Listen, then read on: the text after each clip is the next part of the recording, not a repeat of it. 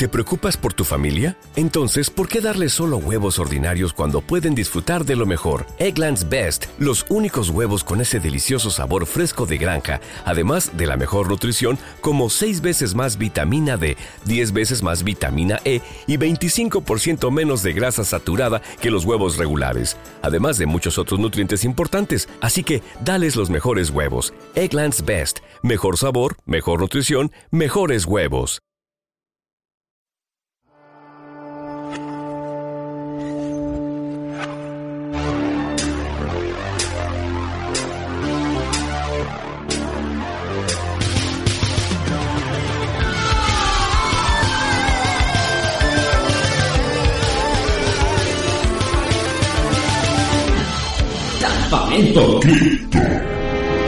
Bienvenidos amigos campistas y mecenas que estáis escuchando este contenido especial de Campamento Krypton.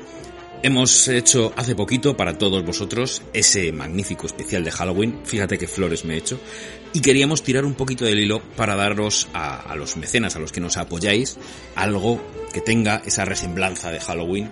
Quien me acompaña hoy, el, el antimonitor, que, que ha decidido alzarse en la colina y aceptar el reto, nuestro amigo B. Sánchez, que me, que me acompaña. Hola. Eh, vamos a hablaros de Beetlejuice, porque a los dos nos gusta un montón, ¿a que sí? Sí, es verdad, es verdad, nos gusta muchísimo. Creo que lo ha dicho alguna vez en el programa, porque me suena, me suena que alguien se ha cruzado conmigo alguna vez. Y me ha hecho alguna referencia, eh, porque creo que alguna vez he comentado lo de que es mi película favorita. De hecho, una vez tú me pediste un top 5 de películas de terror o algo Sí, así para, un, para escanes, para para un un especial de de Halloween, sí. Lo normal es que digas un top 5 un día y a la semana siguiente dices un top 5 totalmente distinto. Pero en cierto modo, si tuviera que elegir una película favorita, siendo eso, ese concepto imposible, me quedaría por, eh, con Beetlejuice por lo, por lo icónica que ha sido en mi vida, porque la vi de muy niño y porque la vi como 400 veces eh, de niño, o sea, como Beetlejuice, bueno. cuando ha visto El Exorcista, ¿no? 167 veces o las que fueran. Eh, pues yo Beetlejuice es que la veía de manera obsesiva, entonces era como mi película de referencia que ponía una y otra vez grabada de la tele y se me quedó como muy fijada, bueno, me sabía los diálogos de memoria. Mi Star Wars fue Beetlejuice. Es que además que me da la sensación de que en toda esta reivindicación de los 80, esta nostalgia que se convierte en camisetas, tazas, pegatinas, en podcasts que no hacen más que volver a los mismos títulos de siempre, Beetlejuice es un título que a pesar de ser super mainstream, que es un título de catálogo de Warner muy apreciado, no está en la calle, no sé. Bueno, hace, hace pocos años vi a alguien con alguna camisetilla. Sospecho que en el Primark o en algún sitio se coló algún diseño de Beetlejuice que se vendió durante una temporadilla.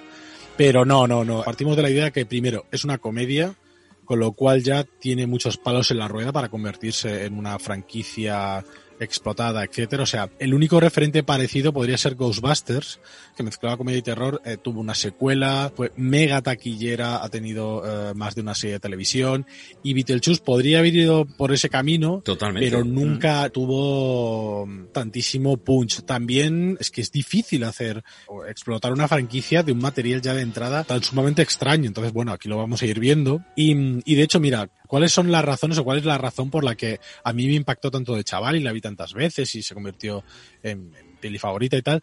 Quizá la razón era que dentro del mainstream, dentro de lo que podía llegar a la televisión de un españolito a las 4 de la tarde o a las 6 de la tarde, Hmm. Era lo más parecido al cine psicotrónico con lo que yo me topé de cerca siendo muy niño, porque sí que es verdad que ya siendo niño pues había visto cine de terror, había ido al videoclub, pero claro, cuando eres chaval no tienes eh, acceso a todo ese material Grindhouse, psicotronía de los 50, eso es una cosa que luego vas descubriendo con los años.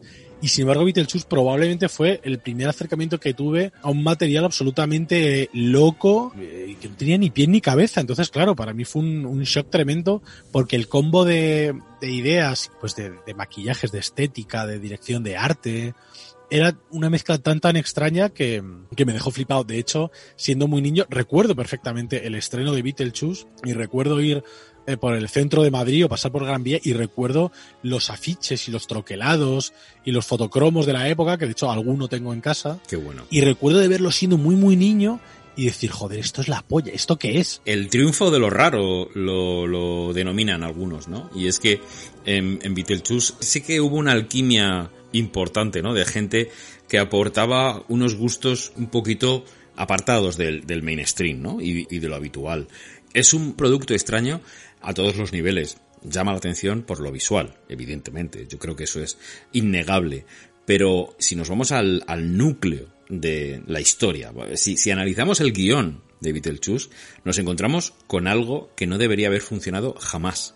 Porque se salta todas las reglas de escritura de guion que podamos echarnos a la cara. Bueno, de hecho, eh, Tim Burton lo decía bueno, yo venía del éxito de Peewee, hmm. entonces me estaban mandando guiones, ya estaba el fantasma de, ese guion de Batman ya estaba sobrevolando los despachos. Hmm.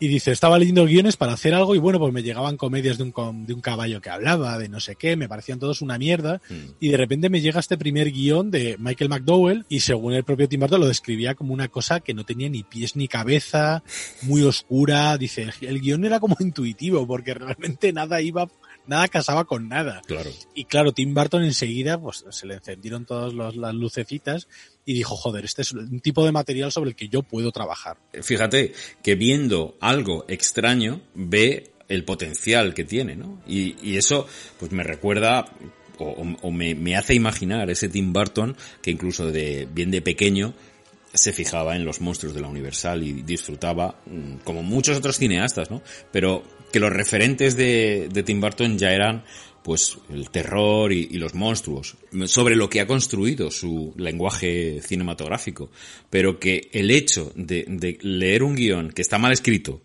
y que te llame la atención y quieras convertirlo en película cuando realmente tienes solo un, largometraje a tus espaldas. Tienes el éxito de Peewee, que fue totalmente circunstancial, porque el éxito de Peewee se debía en parte al éxito que ya tenía el personaje de Paul Rubens en la tele, claro. Entonces, de repente este tío que sale de hacer dos cortos en Disney porque le echan, le pegan una patada porque dicen, esto que estás haciendo no nos vale, esto con esto no hacemos nada, no hacemos negocio. ¿Quién les iba a decir a ellos? De repente termina haciendo Peewee, la gran aventura de Peewee, que pega un pelotazo y es como que puede elegir y de hecho elige elige esto, ¿no? Sí, a ver, era un Tim Burton joven que se tiraba a la piscina, que tenía poco de perder, no tenía un prestigio todavía uh, trabajado. Mm. Y bueno, hay que decir de, Michael McDowell, mm. que era un tipo que venía de haber escrito los guiones de, del Tarro para la serie de Alfred Hitchcock Presenta. Ah, o sea que ya tenían una relación previa, claro. Claro, que era, bueno, pues el capítulo este en el que salían Griffin Dune y Paul Bartel, que, mm. que dio guarde, que yo soy muy fan de Paul Bartel, mm. y también había escrito una historia para cuentos asombrosos, que era esta de, supongo que te sonará, esta de John Cryer, que inventaba por, por equivocación un potingue, que lo tiraba encima de una foto en una Playboy, ¿no? un modelo de una revista, y cobraba vida la, fotografía. Estás hablando de, de, uno de mis episodios favoritos de cuentos ¿Ah, asombrosos.